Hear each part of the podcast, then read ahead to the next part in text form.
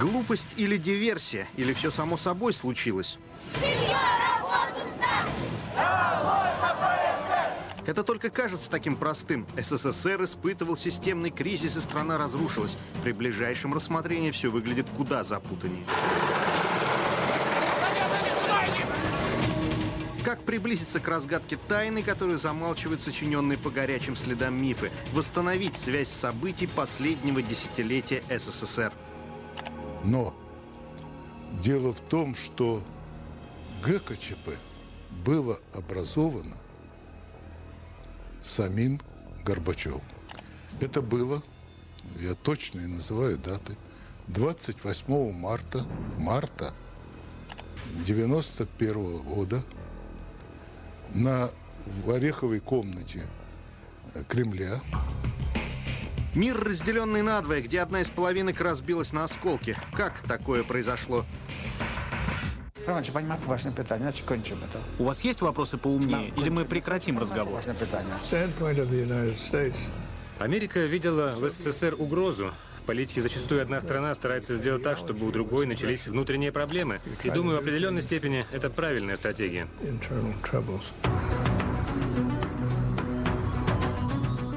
Страна, где новый лидер находит общий язык со всем миром, кроме собственного народа.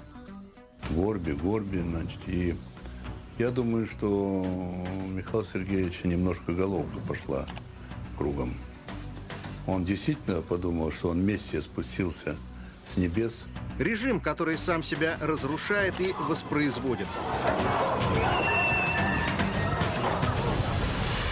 О, Крючков великолепный человек. Великолепный человек. Ума, храбрости и благородства редчайшего. Единственный его недостаток – крови боялся. Крови боялся и боялся войти в историю как э, тиран, палач и насильник. Двуликий Янус августа 91-го. Противостояние президентов России и СССР. Или игра в четыре руки. Э, Горбачевская охрана, это наши противники. Мы в это не враги, но если скажут им стрелять по нам, они будут стрелять. Вот. Тоже, та- так же и мы. Если нам будет нужно, нужно было бы защищать Ельцина э, и убивать Горбачевскую охрану, мы бы не стали раздумывать. Для того, чтобы убрать своего политического противника, Ельцин пошел на окончательное разрушение Союза. Я глубоко убежден в том, что если бы этого не произошло, то в какой-то форме Союз, конечно, мы бы сохранили. Это была страна, в которой родились большинство взрослых людей 15 независимых государств. Ее распад на десятилетия затормозил их развитие, выбросив в пустоту 90-х. Мы пытались выяснить, откуда текла та вода, что подточила этот камень. Чтобы яснее стали причины конца, надо вернуться в начало. 80-е – годы детства и юности сегодняшнего зрелого поколения и начало агонии тысячелетней империи. Мороженое за 7 копеек и архипелаг ГУЛАГ под подушкой, партбилет в пиджаке и фига в кармане.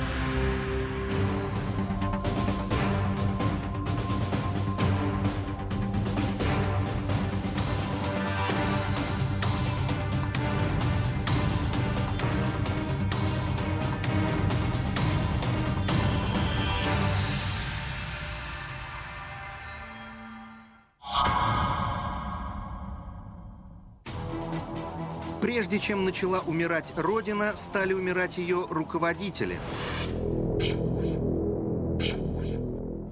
Это должно было случиться. 18 лет Брежнева были отмечены невиданной кадровой стабильностью. Это была настоящая власть стариков, дряхлый ариапак мудрецов. Так должно было казаться. Но оказалось, что дряхлость не всегда предполагает мудрость, а воля к власти сильнее тела. Самое сакральное место Советского Союза. Некрополь у Кремлевской стены, дорога на Мавзолей. Вот по этой дороге на это кладбище и зачастят последние советские генсеки. И такие, на первый взгляд, ожидаемые смерти, ну, не молодые же люди уже, в конце концов, при ближайшем рассмотрении вызывают все больше и больше вопросов. Вот, например, Брежнев. Накануне работал в Кремле, потом даже ездил на охоту, был бодр, весел, шутил, а утром не проснулся. Конечно, Брежнев был дряхл, часто бывал не в форме, но именно перед смертью он, по многим свидетельствам, был весьма энергичен, активно работал, готовил пленум ЦК, на котором планировал уступить место преемнику, а сам занять почетную должность председателя партии. не вышло. Юрий Андропов, которого в преемнике генсек совсем не намечал, первым приезжает утром на Брежневскую дачу. Через год с небольшим и его уложат в землю у Кремля. Андропов. Раньше не от ложки было у тела Брежнева, а через год умирает почти растением, и по Москве идут слухи, что ему отключили аппарат в палате. Менее чем через год по дружескому совету генсек Черненко с больными легкими улетит в горы Кисловодска, надышится там холодным воздухом и больше не встанет. Да что ж за мор такой среди элитных пациентов Кремлевской больницы? Избрание Черненко заставит Запад писать о геронтологических проблемах власти в СССР и предполагать, сколько генсек протянет. И мало кому приходило в голову, что Черненко – ровесник президента США Рейгана. Болен, конечно, при этом тяжело, эмфизема легких. Мы еще вернемся к вопросу преемников Брежнева, потенциальных и реальных. Их сопоставление много скажет нам о ситуации накануне распада. Но первая смерть на вершине в 80-м году. Умирает Косыгин, отставленный уже премьер, с которым у Брежнева были непростые отношения. Они стояли у гроба, а за их плечами уже маячила смерть с косой.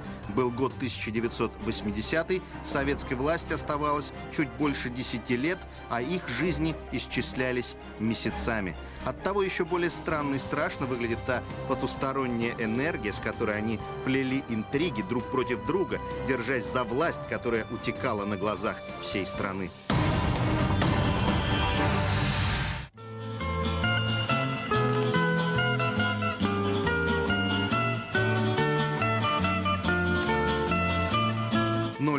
80-го в стране наступил праздник. Железный занавес приподнялся.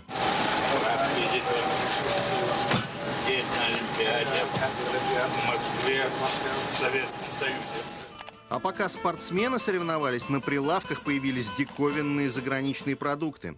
В это же время на трибуне рядом с первыми лицами стоят будущий министр иностранных дел СССР и будущий президент независимой Грузии Эдуард Шеварднадзе. Будущий генсек Андропов скромно стоит в задних рядах, еще не знает о том, что внезапно умрет через 4 года. А пионеры на зеленом поле Лужников не ведают, что славная мечта о красивых обертках в магазине сбудется совсем скоро, но не все из них выживут, деля страну в 90-е. Это был как раз тот случай, когда обертка стала важнее содержимого. Сам помню, как летом 80-го я, первоклассник на каникулах, по дороге с дачи в прибранную к Олимпиаде столицу, увидел впервые в магазине вот такую тонкую нарезку финского сервелата. Еще вот такие маленькие пакетики сока. К ним была приклеена трубочка. Трубочкой можно было делать в пакетике дырочку, пить сок. От этого чудо казалось еще более осязаемым и от того еще более сказочным. В общем, сбылась мечта октябренка. Чтобы понять октябрятскую тоску по красоте, следует вспомнить, чему были рады дети на пике эпохи развитого социализма.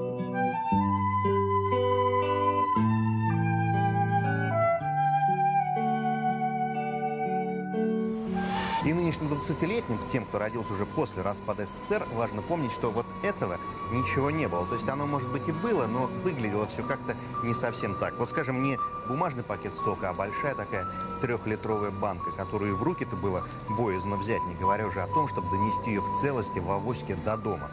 Или, скажем, колбасу за прилавком резала какая-нибудь тучная женщина, огромным ножом заворачивала все это потом в оберточную бумагу.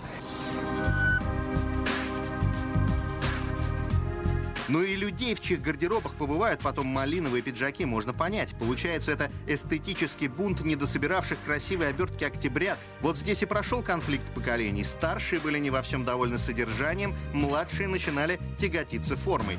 Только мельком показанная карусель Диснейленда в безобидном заграничном фильме могла вызвать неоправданное презрение к развлечениям ближайшего парка, потому что сегодня вызывает трогательную ностальгию по собственному детству. Вот качели лодочка, а вот колесо обозрения. Так все и было в 80-е, так и осталось только в одном месте СССР. Только мхом поросло и заржавело.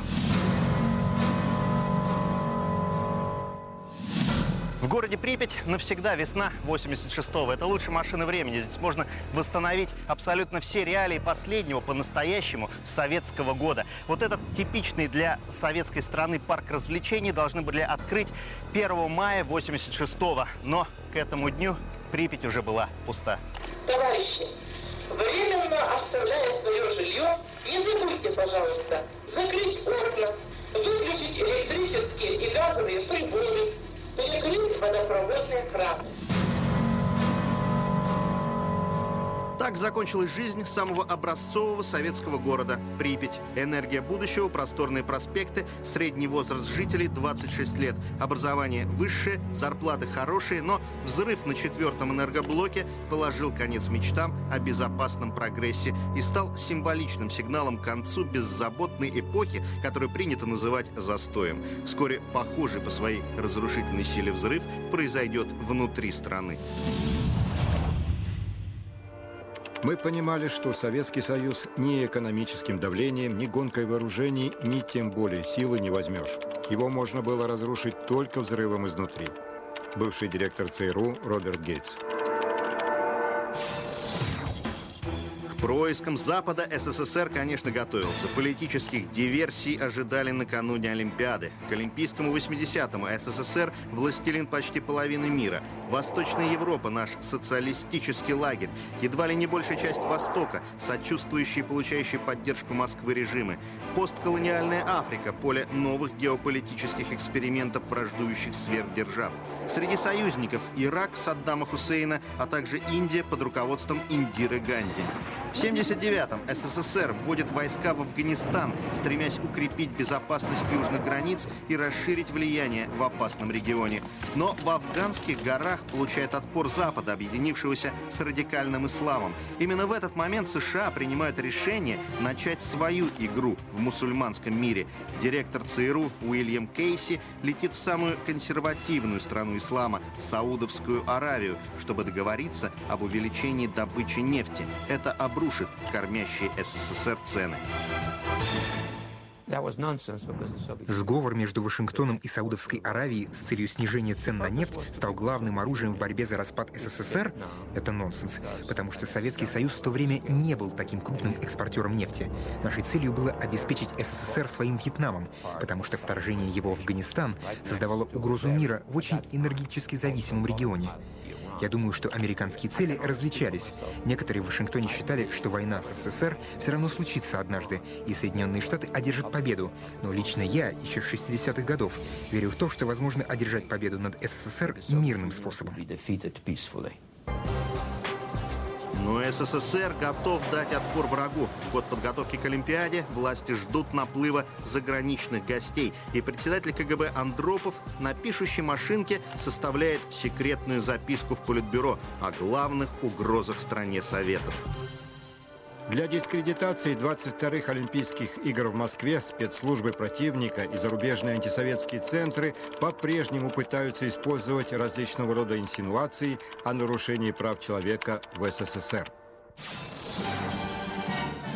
Под этими идеологическими клише Запада и Востока скрыты простые истины политики всех времен. Многополярного мира не бывает. Он должен принадлежать кому-то одному – Холодная война идет на уничтожение и едва не переходит в горячую.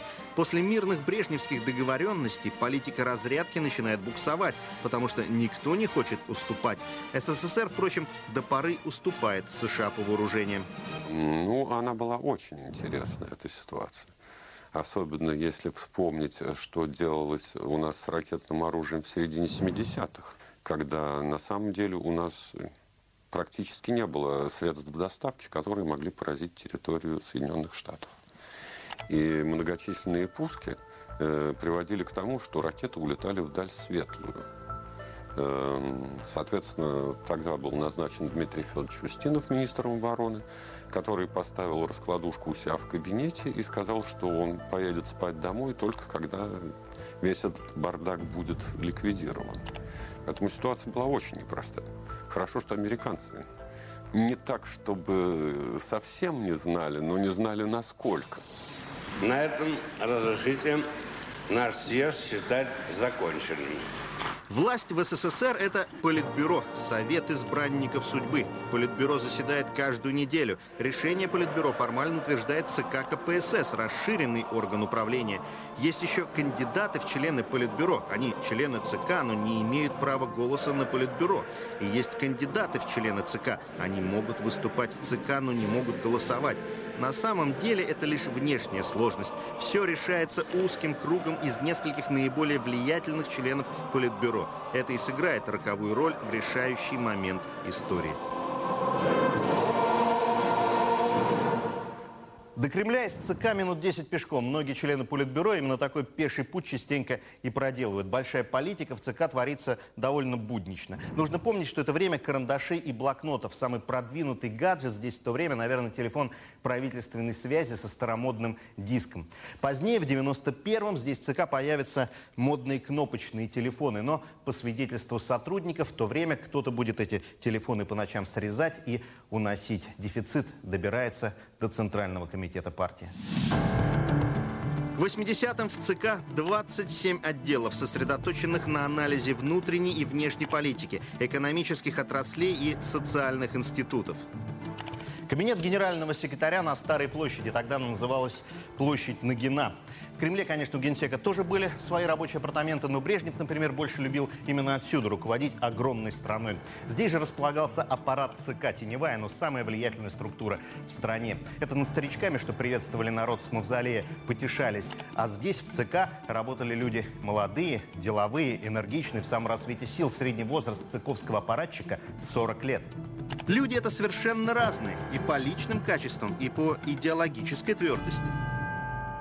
По крайней мере, существовали какие-то группы, существовали какие-то молодые люди, э, пробивавшиеся. Я помню, как я первый раз пришел к Яковлеву, у него, значит, так, приемная, здесь его кабинет, а здесь большая комната, где сидели помощники. Я заглянул туда к помощникам, они сидят и смотрят на английском языке Индиану Джонс, значит, с Гаррисоном Фордом. Понимаете, у каждого была своя атмосфера. Нет в помине интернета. Всю информацию кремлевским старцам подают в бумажном виде, склеивают газетные вырезки или диктуют донесения машинисткам. Нужный документ порой ищут в ворохе бумаг не один час. Советская власть к тому времени была абсолютно обездвижена. Более того, она скончалась э, задолго до того, когда было официально объявлено о ее кончине, то есть в 91 году. Она скончалась, наверное, где-то году в 85-м, когда впервые э, имперская власть не решилась поднять меч на свой собственный народ. И любые бунты, хоть в Советской империи, хоть в Римской, хоть в э, Шумеро-Вавилонской, они давятся кровью. И только. Ту секунду, когда э, поколение советских руководителей ну, превратилось в очень гуманизированных, очень расслабленных, очень верящих в то, что все образуется само собой людей, на этом Советская империя закончилась. Наверное, советским лидерам нужно было меня нанять в качестве консультанта, чтобы я мог посоветовать им, как сохранить ту систему. А если серьезно, я думаю, что к 85 году уже было слишком поздно. Думаю, что советская система начала приходить в упадок еще в 60-е, и началось все с падения уровня управления страной. Я считаю, что Сталин был массовым убийцей, ничем не лучше Гитлера, но я должен признать, что он был невероятно способным и умным человеком. Уровень советского управления при нем был на достаточно высоком уровне. Потом Сталин уже постарел, стал больным и усталым, а после его смерти уровень стал заметно снижаться. Степень реагирования на вызовы времени зависела от человеческого фактора, а именно он стал давать серьезный сбой еще в 70-е. Брежнев болен. После инфаркта 76-го его речь все хуже и дряхлость все заметнее. Вот это, мама, лучше. Да, посмотри. Вы попробуйте, как.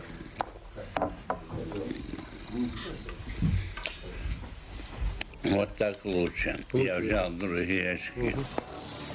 Леонид Брежнев, сам того не ведая, стал создателем эталонного СССР. Если Сталин построил страну и систему с нуля в жесткой и жестокой борьбе с врагами внешними и внутренними, то Брежнев сделал все, чтобы плодами сталинских строек жители, уставшие от борьбы страны, воспользовались сполна. СССР при Брежневе живет в мещанском покое. Очереди за югославской полированной стенкой, за ГДРовскими сапогами в гуме явный контраст с бурным самоотречением сталинских пятилеток взяток и революционной риторикой. Увидев, как на глазах улучшается страна после сталинского пинка, Брежнев боится что-то менять. Ведь рухнет, рассыпется. Пусть лучше не будет, главное, чтобы хуже не стало. Когда речь заходит о том, что экономика достигла пика и нужно менять что-то, он тихо сворачивает Косыгинские реформы и переносит пленум о научно-техническом развитии на неопределенное время. Так вот, с тех пор опережающий рост группы А тяжелой оборонной промышленности был приоритетом нашей экономической политики. Зарплата в тяжелой промышленности была выше, чем в легкой. По той же самой специальности. Частично сдвиг произошел во время Косынинской реформы в пользу группы «Б». Но эта психология осталась, она очень серьезно повлияла на нас. Товары группы «Б» — это то, что в магазинах. То, чего было мало и становилось все меньше. Почему? Кто-то съедал всю колбасу или ошибся в расчетах в госплане? Фиксированные цены социализма. Сказочное прошлое, которое не сотрется из памяти. Октябрята и пионеры росли, а цены казались вечными. Фруктовое мороженое за 7 копеек и пломбир за 48. Это навсегда. Старшие поколения знали другую заветную цифру – 3,62. Бутылка водки – бич светлой коммунистической мечты. 25 билетов в киношку на сеанс до 16 лет. Добавь копейку, бросай войнушку и лопай усиленный школьный обед, 27 крем-сода и буратино. Выпьешь бутылку, и жизнь легка. За 28 батонище длинный. 29 100 докторской без жирка. 30, которые 2 по 15. Что это было? Явская Ява? Память. Кончай ерундой заниматься. Помни, все это просто подстава. Цифры советские. Памяти пленники – карандашом обслюненным, химическим. Кто наносил вас на рваные ценники, если вы вечными стали практически? Это же бред. Это просто безумие.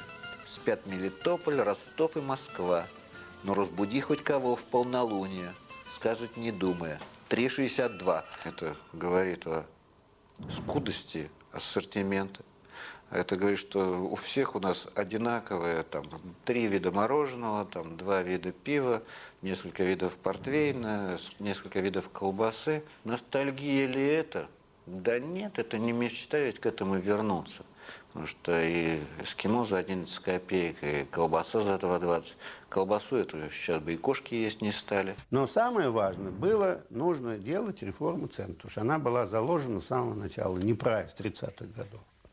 И ее можно было решать только двумя способами. Или эволюционным путем, да, через определенные там виды продовольствия, создание конкуренции, плюс поощрение, развитие тех предприятий, которые добавляли бы вот как бы продукт, который востребован населением. Меньше давать денег на военно-промышленный комплекс, поскольку у нас был переразвит. Так на, снаружи вроде как ничего не происходило, там э, э, выдавались заказы на строительство новых авианосцев, там что-то как-то вот крутилось, и такое было впечатление, что там все э, нормально. На самом деле ничего не было нормально, потому что мы э, не могли выкупить зерно, которое было погружено на суда, которые стояли на рейде э, в советских портах. Но при этом строятся новые города и заводы, открываются вузы, СССР обгоняет Америку в области освоения космоса. Лучшие фильмы сняты в годы застоя и лучшие роли лучших артистов остались там. В СССР профессия артиста, кстати, становится одной из самых престижных. Поэт Орлуша в середине 70-х, ученик престижной школы в центре Москвы, до сих пор помнит, как учительница четко определила влиятельных людей эпохи развитого социализма. Думаете, я вас боюсь, вы все здесь дети министров и композиторов. То есть тогда как бы дети министров и композиторов, ну, композиторы тоже считались, или актеры считались такой же э, элитой. Среди других престижных профессий Советского Союза – рубщик мяса, ученый, начальник овощной базы, дипломат и товаровед в магазине. Идеалом советского потребителя становится триада «квартира, машина, дача». «Дачка, тачка, собачка» – возникнет шутливое переложение мечты советского человека. Светлое будущее миф, а это реальность. Это максимум материальных благ, которые можно получить в СССР. С одной стороны, мещанский идеал, глядя с сегодняшнего дня, необходимый минимум.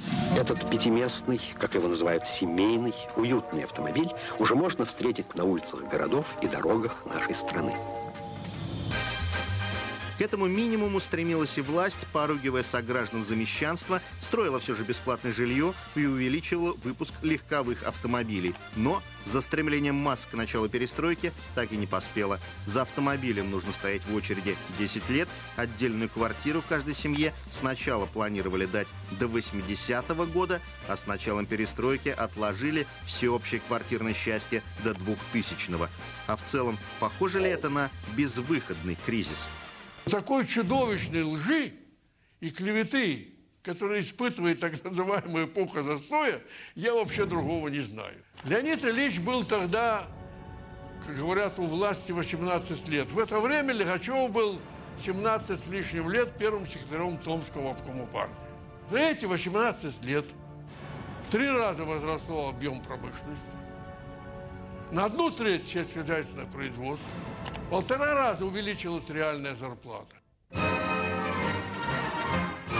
При существовании дефицитных товаров, согласно цифрам статистики, СССР, провозгласивший при Хрущеве лозунг «догнать и перегнать Америку», ее действительно догонял. У Союза первое место в Европе по объемам промышленности и сельского хозяйства. В мире по этим показателям СССР к 80 году на прочном втором месте.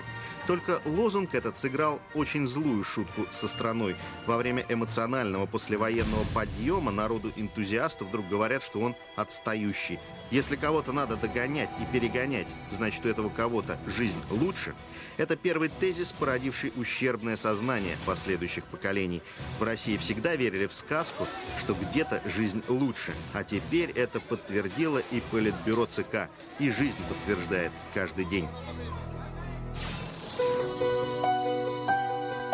Конце 80-х из магазинов исчезают даже самые необходимые товары. Цены ползут вверх, советскому человеку становится непонятна жизнь и ненавистна власть. У него с советской властью начинаются вкусовые разногласия. Я говорю, давайте, значит, ну вот по ценам, давайте мы отпустим цены на то, что мы никогда не видели.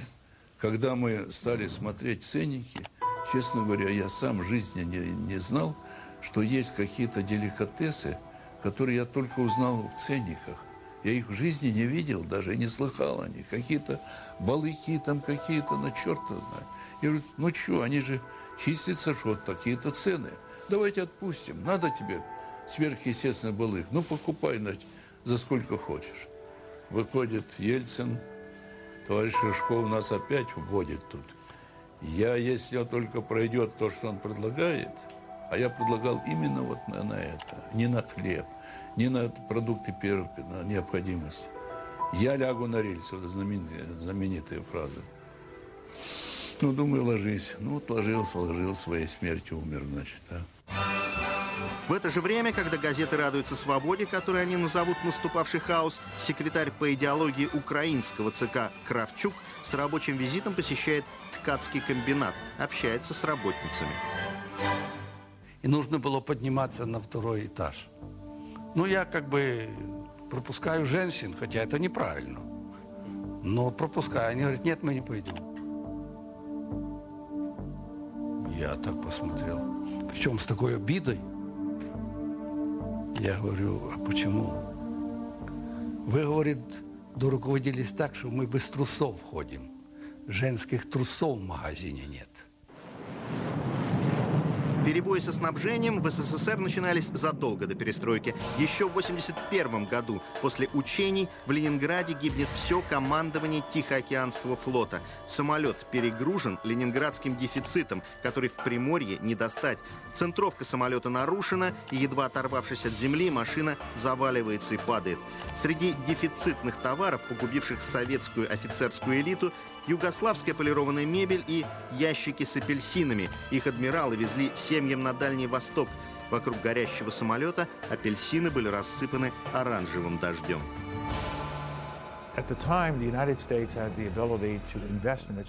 В те времена Соединенные Штаты могли вкладывать большие средства в развитие вооружений, но мы могли обеспечивать при этом свои внутренние нужды. Мы могли хорошо делать и пушки, и продукты. А вот у советской системы это не получалось. Либо пушки, либо продукты. Победили пушки.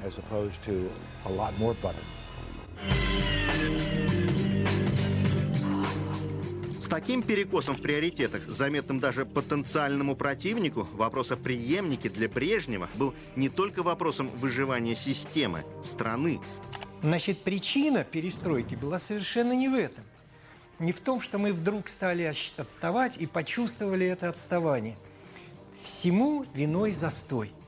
Брежнев слишком долго правил. И в результате возник кризис бюрократических кадров – то есть, образно говоря, в очередь к сановным кабинетам выстроилось сразу несколько поколений бюрократов. В разгар кухонной фронды в 1979 году Брежнев начинает готовить собственную отставку и смотрит прежде всего в сторону Киева, матери городов русских. Потом в сторону Ленинграда, города революции, там Романов правит. Потом Минска, где харизматичный секретарь Машеров – Какие Щек, Хариф и сестра их Лыбедь считаются легендарными основателями Киева, значит, Киевской Руси, так Москва, Ленинград, Киев и брат их Минск – считаются в Советском Союзе главными городами страны. Причем Киев на почетном третьем месте еще с дореволюционных времен. А в брежневские годы на фоне несколько запущенного Ленинграда уверенно стремится и на второе место. Первый секретарь Щербицкий по Крещатику ездит с таким же кортежем, как Брежнев по Москве. И многие в Киеве, да и многие в Москве считают, что именно он верный друг и надежный преемник генерального секретаря ЦК КПСС. Но народная молва и интриги в Политбюро оказываются совершенно разные вещи. Почему же власть лучшему другу Брежнева так и не досталась? Преемник волю вождя знает, все вокруг знают, все окружение в курсе. Это только кажется, что пожилые правители доживали век в кремлевских креслах, а борьба-то между ними шла не шуточная. Там иерархию всю знали э, самые рядовые ребята, кто там ворот открывали. А лучше всех знали личные водители. Потому что когда э, встречали генсека там, или кого-то еще важного, то как поставить машину, знали, знал любой водитель гона, кто за кем, и не дай бог, где-то что-то перепутает. Не дай бог. Брежнев даже не хранит интригу, а прометчиво говорит о преемнике всем подряд, даже рядовому тогда аппаратчику ЦК. Например, э, Брежнев при мне э, есть так, он говорил, что вот вот этот я уйду рано или поздно, здесь будет Щербицкий. В это же время, проверяя слухи, председатель КГБ Андропов отправляет в Киев кремлевского врача Евгения Чазова и просит в конфиденциальной обстановке спросить Щербицкого, не хочет ли он поработать в Москве, помочь болеющему Брежневу.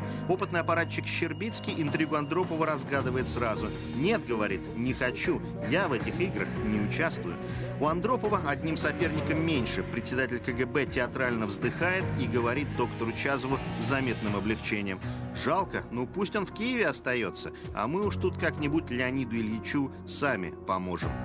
Другой потенциальный преемник Брежнева, глава Белоруссии Петр Машеров, гибнет в автокатастрофе. Заменили ему прочный ЗИЛ на старую «Волгу», а навстречу ехал МАЗ, странно притормаживая, не давая себя обогнать двигавшемуся за ним грузовику. И позволил обгон только в момент приближения кортежа Машерова. Такие вот стечения обстоятельств. И преемником Брежнева, когда его самого будет поздно об этом спрашивать, станет Андропов. У него, правда, будет еще один соперник – ленинградский секретарь Романов, начинающий делать сверхуспешную карьеру в Политбюро. Нейтрализация секретаря с императорской фамилией происходит по всем правилам черного пиара. Запускается слух и шагает по стране. В момент наибольшего приближения Романова к скачку в карьере по Ленинграду, да и по всей стране начинают распространяться неожиданные слухи. Дочь главного городского начальника северной столицы свадьбу играла в Эрмитаже. Ну, как вариант, назывался еще Таврический дворец. Одно только в слухах было неизменно. Гости угощались сервиза, принадлежавшего императрице Екатерине Великой, взятого из музейных фондов. Это была настолько явная ложь, что в нее поверили, кажется, абсолютно все. И до самого скорого завершения карьеры Романова этот слух его сопровождал. Потом уже оказалось, что свадьбу играли на одной из ленинградских квартир, гостей было всего несколько человек, но на судьбе Романова это уже никак не отразилось. Кто запустил этот слух, из каких кабинетов, до сих пор не ясно. Никто и не проверяет достоверность слухов. Они есть, этого достаточно. Начни доказывать, что не дурак. Будешь сам дураком выглядеть. Так и получается, что к моменту смерти Брежнева Андропов сконцентрировал в своих руках все основные рычаги власти. Но Брежнев и накануне смерти все еще ищет преемника. Это где мой парень? Может быть, именно эта активность и ускорила его смерть? А украинца Щербицкого продолжат вытеснять на окраину политической жизни. Он окажется в командировке в США, когда генсеком будут выбирать Горбачева. Госдеп США на несколько часов задержит его пересадку. Говорят, по просьбе из Москвы подбирали уважаемому товарищу самолет получше. И Щербицкому ничего не останется, как затаить обиду на коллегу, вырвавшему власть у него из рук. О новых идеях Горбачева, высказанных в Москве, ему в Киеве уже доложит молодой помощник по фамилии Кравчук. И вот мне говорит, ну читай голосно, громко в смысле. Я начал читать. И, конечно, с самого начала, в первом предложении, ну, коренная фраза. Мы начали перестройку. Он стоп, говорит так посмотрел на меня внимательно. Он почему-то считал, что все какие-то слова плохие я придумываю. Ну, так верил. Он так на меня смотрит. Ты, говорит, Лидмака, скажи мне, какой дурак, говорит, придумал это слово «перестройка»? Конечно, другой бы, сейчас бы я не сказал, как я сказал. Потому что я уже прожил много. А тогда еще был молодой. Я говорю, Владимир Васильевич, Горбачев, немая сцена. Это я говорю, как Щербицкий относился вот этой фразой к тем, что какая, говорит, перестройка. О какой перестройке ты говоришь? Можно, говорит, что-то поправить, если надо. Можно это перестроить. А что мы, говорит, перестраиваем? Общество, партию. То есть как завелся. То есть не воспринимал Горбачев такое Щербицкому не простит. На втором году перестройки Щербицкий будет отправлен на пенсию, как и Романов, который, по воспоминаниям Горбачева, даже разрыдается у него в кабинете. Но даже тогда мир еще кажется незыблемым. Еще несут сотрудники НИИ по 20 килограммов макулатуры в приемные пункты, чтобы получить талон на Джека Лондона или трех мушкетеров, не ведая, сколько макулатуры появится на книжных полках в магазинах через несколько лет. Советские библиотеки в то время достаточно однообразны. Проверенное искусство для непроверенных масс. Я помню, как меня вызвали в обком партии. Э, тогда был чудесный секретарь э, по идеологии Юрий Александрович Денисов. И у Юрия Александровича Денисова лежал уже принятый руководством Ленинградского телевидения мой сценарий по опере Моцарта «Похищение из Сираля». Моцарта есть чудесная опера «Похищение из Сираля». И Юрий Александрович, он как-то так вроде и застенчиво, но вместе с тем очень твердо посмотрел на меня и сказал, Александр Глебович, Скажите, а почему похищение из Сираля? Я говорю, как почему? Потому что Моцарт так назвал. Он говорит, ну вы же понимаете, что у наших граждан со словом «сираль» другие ассоциации, чем у Моцарта. Я говорю, а какие? Ну вы же понимаете. В общем, э, заменили на похищение Констанции. Хорошо. Затем там, естественно, было еще какое-то имя у Моцарта тоже. Но есть одного из героев зовут Педрильо. Но этого, Юрий Александрович, тогда все было нормально с ориентацией. Тогда действительно пидорастов-то... То есть вот это, это не было ни общим местом, ни чем-то нормальным. Доходило до такого даже. И потом все это стало так вот стремительно, стремительно, стремительно порушиваться. И мы уже где-то к 87-м 86 годам имели э, ну, в высшей степени деморализованное и расслабленное руководство. Параллельная жизнь в СССР стала реальностью, официальной иллюзией. Интеллигенция открыто смеется над долгими речами партийных лидеров, рабочий класс сетует на дефицит. Даже в ЦК понимают, что нужно хотя бы внешнее обновление обветшавшей вывески. Я пришел, меня вызвал к себе Легачев. Он вызвал меня и говорит, кто вам разрешил печатать э, Гумилева? Я говорю, да вот мы сами решили, вот герой Советского Союза написал предисловие. Да, интересно. Подходит к двери, а на двери у него такая раздвижная полочка. Он ее открывает и вынимает три в софьяне, в красной коже, переплетенная тома. Я собирал стихи Гумилева много лет. Я сам вот эти три книги переплел. Здесь у меня на ксероксе напечатанные стихи. Я говорю, Егор Кузьмич, скажите, а вы не могли дать указание, чтобы это издали массовым тиражом? Он так меня обошел, это не так просто. Все. Это полная фантазия.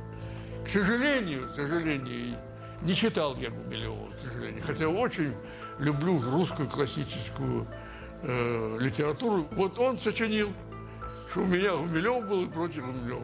Он как только открывал дверь в мою кабинет, так говорил, Егор Кузьмич, я виноват виноват, виноват. И, мы это поправим, мы это все исправим. Уходил и так ты занимался тем, чему надо.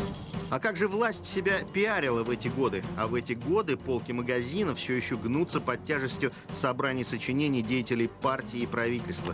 Их пустые выхолощенные строки о деле Ленина и социалистическом выборе настолько однообразны, что не вызывают не только интереса или раздражения, к ним у всех полное равнодушие. Это шум, который проходит мимо ушей, и шумят в холостую даже будущие трибуны перестройки.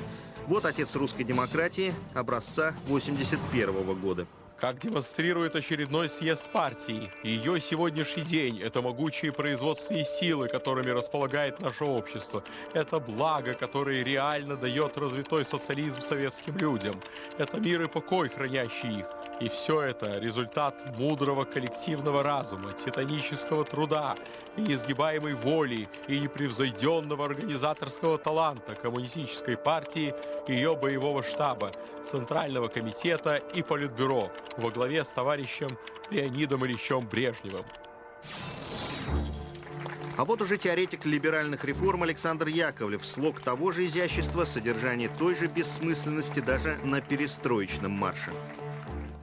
Быстрее овладевать всей глубиной марксистско-ленинской концепции перестройки новым политическим мышлением. Мы можем и обязаны возродить ленинскую практику социалистического общества, самого человечного, самого справедливого. Яковлев до командировки послом в Канаду второй человек в отделе пропаганды ЦК. И все бессмысленные лозунги, выхолощенное самосознание утомленных Кумачевым словоблудием масс, во многом и его рук дело.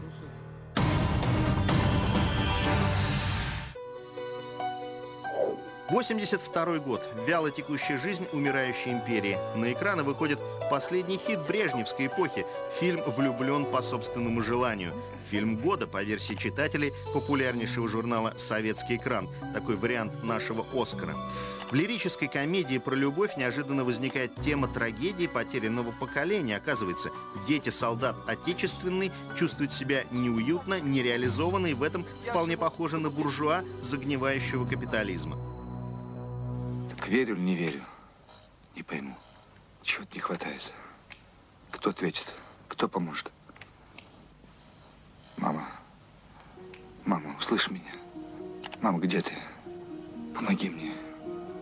Ты же была счастлива. Ты ведь жила не для себя, а всю жизнь для других. И поэтому, поэтому была счастлива. Я ведь твой сын. Почему же я не такой? Почему же я не могу? Почему я мучаюсь? Почему я не знаю, куда деться? Мама, ну помоги мне.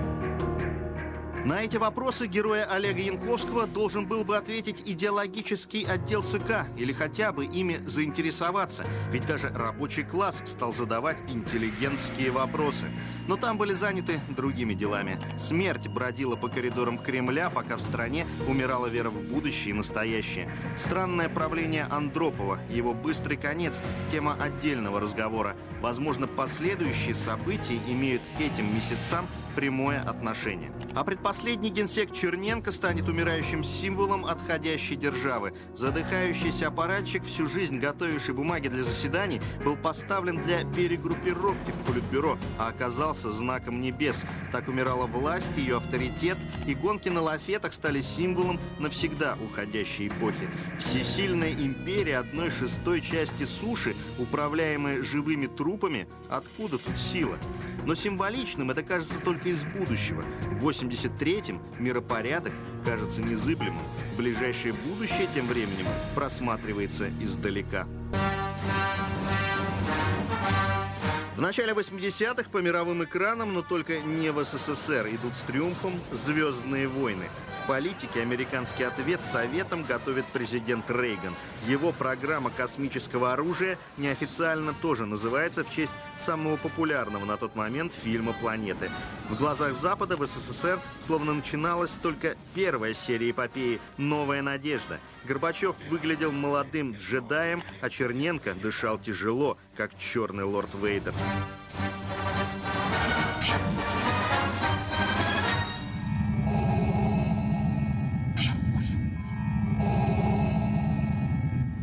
Кто отец новой надежды стало известно только во второй серии под названием «Империя наносит ответный удар». Я твой отец. Новая надежда в голливудском фильме, заклейменном советской пропагандой как милитаристский, плод абсолютного зла империи. Кто политический отец Горбачева, до сих пор спорят историки. Но эта надежда тоже появилась из самого чрева империи.